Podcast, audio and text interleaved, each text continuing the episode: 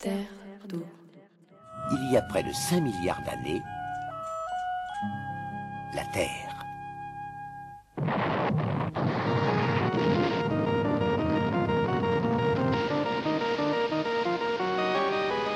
Pour expliquer la géométrie et la nature des terrains du bassin aquitain, nous vous invitons à un voyage dans le passé qui commence il y a 270 millions d'années. Aujourd'hui, pour ce deuxième épisode, nous sommes à Pissos, chez Jean-Jacques et Bénédicte Feunier, tous deux érudits, lui agrégé de géographie, elle docteur en géographie historique. Nous retrouverons Bénédicte dans un prochain épisode passionnant sur l'installation humaine dans les Landes. Mais aujourd'hui, c'est Jean-Jacques qui nous fait remonter le temps et nous aide à comprendre les événements et phénomènes qui ont sculpté le paysage landais, et un peu au-delà. Évoquons le, ce qu'on appelle le triangle des Landes, c'est-à-dire cette espèce de vaste territoire euh, de forme triangulaire qui va de la pointe de Grave, donc à l'extrémité de l'estuaire de la Gironde, jusqu'à l'estuaire de la Dour, enfin jusqu'au Boucau, qui a d'ailleurs changé au cours des âges, puisque il fut un temps où ça allait jusqu'à Cap-Breton, voire même un petit peu au-delà. Et puis la troisième pointe du triangle des Landes, du triangle sablonneux des Landes, ça se trouve euh, du côté de, de, Casteljaloux, entre Casteljaloux et, et Damazan, un endroit d'ailleurs qui s'appelle euh, Cap de Bosque, c'est-à-dire la pointe de la forêt. Et si on, prend, si on joint les trois points en question, on a donc en gros un triangle. Ce triangle est intégré dans une région plus grande, mais géologiquement parlant, ce n'est peut-être pas le bon terme? Alors ce triangle des Landes, il se trouve euh, donc dans le bassin aquitain, bassin aquitain qui est un bassin sédimentaire, qui est un empilement de strates de, enfin, de, couches géologiques différentes, euh, du, secondaire et du tertiaire essentiellement, qu'on va retrouver dans l'Albigeois et puis surtout dans le Lot, Lot-et-Garonne, la Dordogne, avec la Charente, Charente-Maritime, euh, qui souvent avec des matériaux calcaires. Comme tous les bassins sédimentaires, euh, peut être comparé. Si on le compare au fameux bassin parisien que les livres de géographie d'antan ont souvent mis en exergue et développé, le bassin aquitain, c'est une sorte de, de, quart de bassin parce que, en vérité, euh, euh, il est euh, tout à fait au sud, coupé, altéré par la montagne pyrénéenne qui a un peu modifié les, les, les, données euh, des temps anciens, et puis il y a eu la, la surrection, c'est-à-dire l'émergence et, et, la montée de, de, la chaîne pyrénéenne. Et alors les Landes de Gascogne? Alors concernant les Landes de, Gascogne, euh, ça correspond à quelque chose qui a été formé euh, beaucoup plus récemment. Je dirais qu'il y a une, originalité qui est quand même euh, assez intéressante à soulever. C'est dans le bassin aquitain, bien sûr, il y a cette espèce de, de grande artère majeure qui est la Garonne, qui vient des Pyrénées centrales, qui s'oriente, qui suit, qui a suivi une pente naturelle donc vers l'estuaire, donc qui est une espèce de, de vaste diagonale. Passé Toulouse, il y a une espèce de vaste oblique, de vaste diagonale. Et puis il y a un autre fleuve qui est dimension plus limitée, hein, à peine 300, enfin 300 km environ, qui est la Dour. Et ces, ces, deux grands fleuves, ils ont des, affluents qui sont beaucoup plus nombreux. Alors, pour la Garonne, euh, du côté rive droite, c'est-à-dire des, affluents qui viennent essentiellement du Massif central, le Tarn, le Lot, euh, la Dordogne aussi. Et puis pour la Dour, ce sont les affluents de rive gauche qui viennent des Pyrénées, en particulier le système des Gaves. Secondairement, il y a aussi des, petites rivières qui traversent Béarn et, et Chalos, comme le Bahus, le Gabas, le Loutz, mais qui sont des apports moins importants. Et alors, pour la, la, Dour, en rive droite, il y a cette espèce de vaste territoire qui sont euh, les Landes de Gascogne. On les a appelés ainsi euh, parce que c'est un territoire un peu qui était longtemps considéré comme désolé, sablonneux, avec euh, une végétation euh, naturelle, la lande. Alors on comprend bien que l'omniprésence de l'eau caractérise notre région, mais ce sable, tout ce sable, il se forme comment? Alors euh, il y a eu bien sûr au cours des, des temps géologiques des périodes différentes et climatiquement différentes. Alors si on prend en particulier le, la période, disons, il y a 5 millions d'années, c'est-à-dire qu'on est à peu près à l'ère tertiaire, il y a une espèce de, de vaste zone un peu assez plane qui a tendance à, s'affaisser. Et ça a attiré vers cette subsidence, vers cette zone basse, beaucoup de fleuves ou de, rivières avec des, deltas même parfois. Et donc il y a eu une espèce de vaste étendue euh, qui s'est créée là, etc. Et les, petits fleuves allaient vers l'océan. Alors il y a eu une, période où, euh, disons, cette espèce de, de grande zone était une sorte de, vaste marécage, en quelque sorte. Et euh, le, comblement s'est fait dans ce marécage par des, dépôts euh, résultant de la destruction de, des montagnes environnantes, alors plus anciennes, euh, puisqu'elles sont même très anciennes pour le Massif central, et puis surtout des Pyrénées. Donc il y a eu pas mal d'apports détritiques hein, qui ont été qui se sont répandus dans, cette zone. Les grandes étendues de, sable que, l'on trouve donc se correspondent à des périodes sèches en quelque sorte, des, reprises, euh, une accumulation des dépôts détritiques sous forme de, sable qui ont été donc repris et qui ont recouvert euh, euh, cette vaste zone. Et le cordon dunaire caractéristique de nos plages? Alors concernant la, la zone strictement littorale, et où il y a ces fameuses dunes. Ne pas oublier qu'elle a été créée assez tardivement, bon, à l'époque glaciaire, mais surtout, il y a eu des, reprises à l'époque historique. Et le, cordon actuel de dunes est euh, en fait la résultante d'une volonté d'aménagement de la part des autorités administratives là je vais très vite, mais enfin surtout au XVIIIe siècle qu'on a commencé à prendre conscience de cela, puisqu'il y avait euh, sur les établissements, dans, les établissements humains de la côte, dans certains villages, des récriminations, euh, des inquiétudes par rapport à l'avancée des dunes.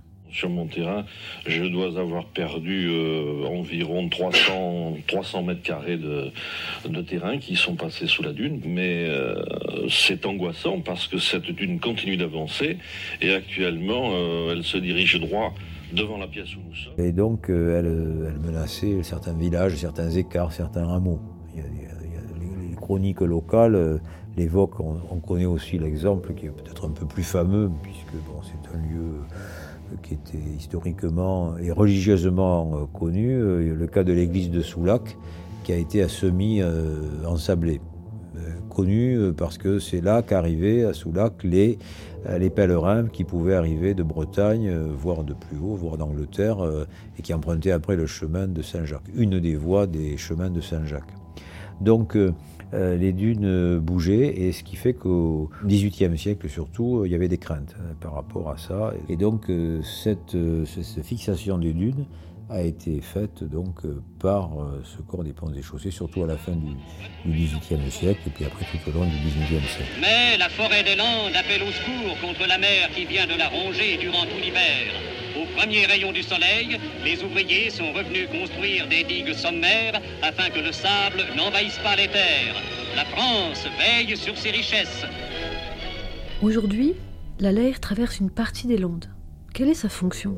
Alors la, la Leyre, elle, a quand même son importance puisque bon, c'est un, un, fleuve. s'il est modeste, il ne fait pas 100 mètres, il fait pas 100 km de, de, long, il fait 90 à peine. Elle naît, pour ce qui concerne la Grande Leyre, dans la zone des marais, qui sont très largement d'ailleurs modifiés hein, du côté de Sabre et Solferino. Et puis, euh, elle, va vers le bassin d'Arcachon. Et le fait que les, des eaux vives arrivent au bassin d'Arcachon a contribué à maintenir le bassin d'Arcachon dans sa fonction, je dirais, d'échange euh, avec l'océan, puisque la marée y pénètre. Donc c'est resté un milieu maritime, si on peut dire. Euh, parce que c'est original, c'est un delta qui est euh, intérieur en quelque sorte, qui est appelé peut-être à évoluer, mais enfin, bien sûr, il y a aussi les hommes qui veillent, puisque maintenant, alors que c'était autrefois des régions désolées et très peu peuplées, c'est devenu une entité urbaine qui fait 100 000 ou 120 000 habitants maintenant. Je n'ai pas vérifié les chiffres, mais enfin, c'est quelque chose d'énorme. Et avec euh, toujours la problématique euh, du maintien, tout en, étant, en sachant que ça évolue presque chaque année, des fameuses passes entre l'océan et euh, le bassin. Mais si on suit la logique de ce qui s'est passé pour les autres étangs, le bassin d'Arcachon devrait se fermer. Mais bon, est-ce que les hommes pourront le permettre? Est-ce que ça se fera vraiment aussi? Bon, conditions évoluent, y compris les conditions naturelles, comme faire le réchauffement et, et éventuelle montée des eaux. En parlant des rivières, on se rapproche de la formation des lacs.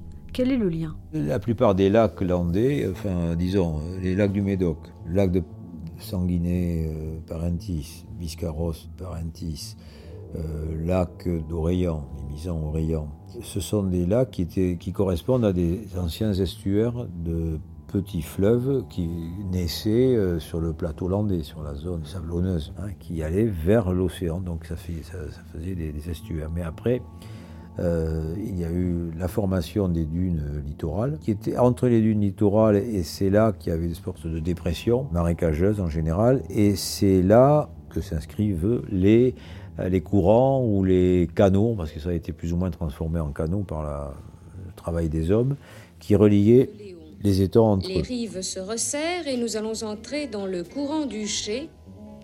Le touriste pénètre dans un univers silencieux sous une végétation luxuriante.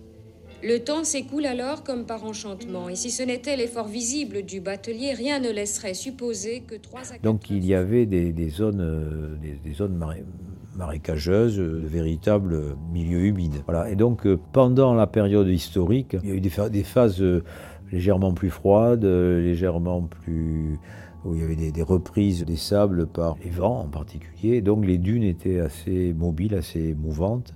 Voilà. Alors donc euh, ces, lacs finalement se sont, euh, se sont obturés et ils sont devenus des étendues d'eau beaucoup plus calmes. Le, caractère estuarien qui était le leur s'est apaisé. Sont, ça ne veut pas dire que les eaux ne, sont pas expédiés ou exportés par des exutoires qui sont les courants, mais euh, ce sont des eaux calmes. Cependant, leur niveau euh, change en fonction des précipitations, en fonction des saisons par conséquent.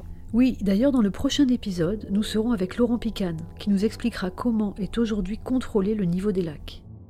La Laire et la Dour ne se rejoignent jamais. Il y a une zone de partage des eaux vers euh, la Dour d'un côté et vers la Leyre de l'autre côté on pourrait la suivre sur une carte. Il y a une ligne de partage des eaux. Hein.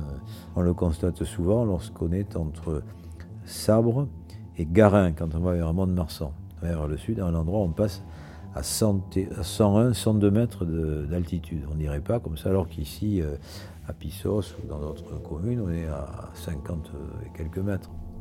Alors les sables mouvants, légende ou réalité? Alors les sables mouvants, oui, ce sont des zones euh, qui peuvent être euh, dangereuses, effectivement. Et quand il y a une période de, hautes eaux, en, fin d'hiver ou au printemps, aller dans, dans, dans, les tourbières ou dans, les, dans des zones proches du lit de la Leyre ou de notre ruisseau, dans les bas-fonds, ça peut être dangereux. Mais vous vous enfoncez sans réagir? Mais si je réagis, je m'enfonce encore plus, c'est bien connu. Faut pas se débattre dans les sables mouvants. Perrin il n'y a pas de sable mouvant signalé dans cette région. Mais si vous voulez mon avis, il est temps de les signaler.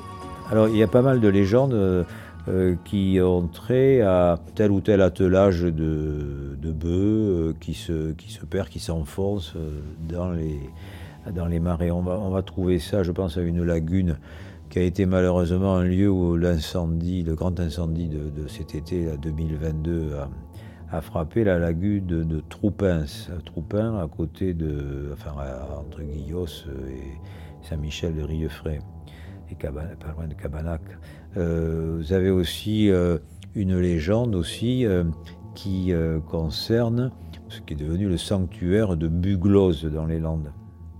On trouve une statue de la Vierge, c'est au XVIe siècle, et il se trouve que c'est un, un attelage, donc un bouvier qui s'enlise, etc. Et puis on découvre une, une, statue de la, Vierge. Merci Jean-Jacques. Je pense que nos auditeurs comme moi comprennent à présent mieux comment s'est formé ce territoire si caractéristique des Landes. Une dernière anecdote à ce sujet? Le département des Landes est le seul département qui porte un nom de végétal. Les départements, quand on leur a donné un nom à l'époque de la création des départements en 1790-91, soit ils ont un nom de mer, soit un nom de fleuve, soit un nom de, euh, relief. Euh. Et le seul qui est un nom de végétal, c'est les Landes. Alors il y a peut-être l'Ardenne aussi. Euh, qui porte, on parle de la forêt d'Ardenne, mais enfin c'est surtout les Landes qui ont, qui ont un nom de végétal.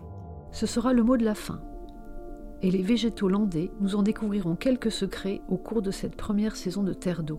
J'invite nos auditeurs à découvrir vos ouvrages, qui ont d'ailleurs été une source d'inspiration pour la création de ce podcast.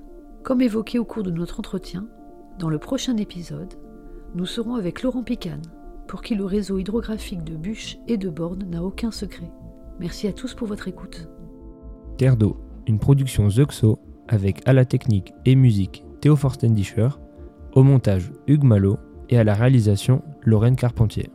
Nous serions heureux de créer une communauté de personnes mobilisées pour les zones humides, alors n'hésitez pas à montrer votre soutien en vous abonnant au podcast, en le partageant ou en rejoignant nos profils sur les réseaux sociaux. Vous pouvez également nous identifier, hashtag Terre d'eau, ou vous abonner à la newsletter de notre podcast. Nous remercions l'ensemble de nos partenaires, dont l'Agence de l'eau Adour-Garonne, le pays Land Nature Côte d'Argent, l'Union Européenne, pour leur soutien financier.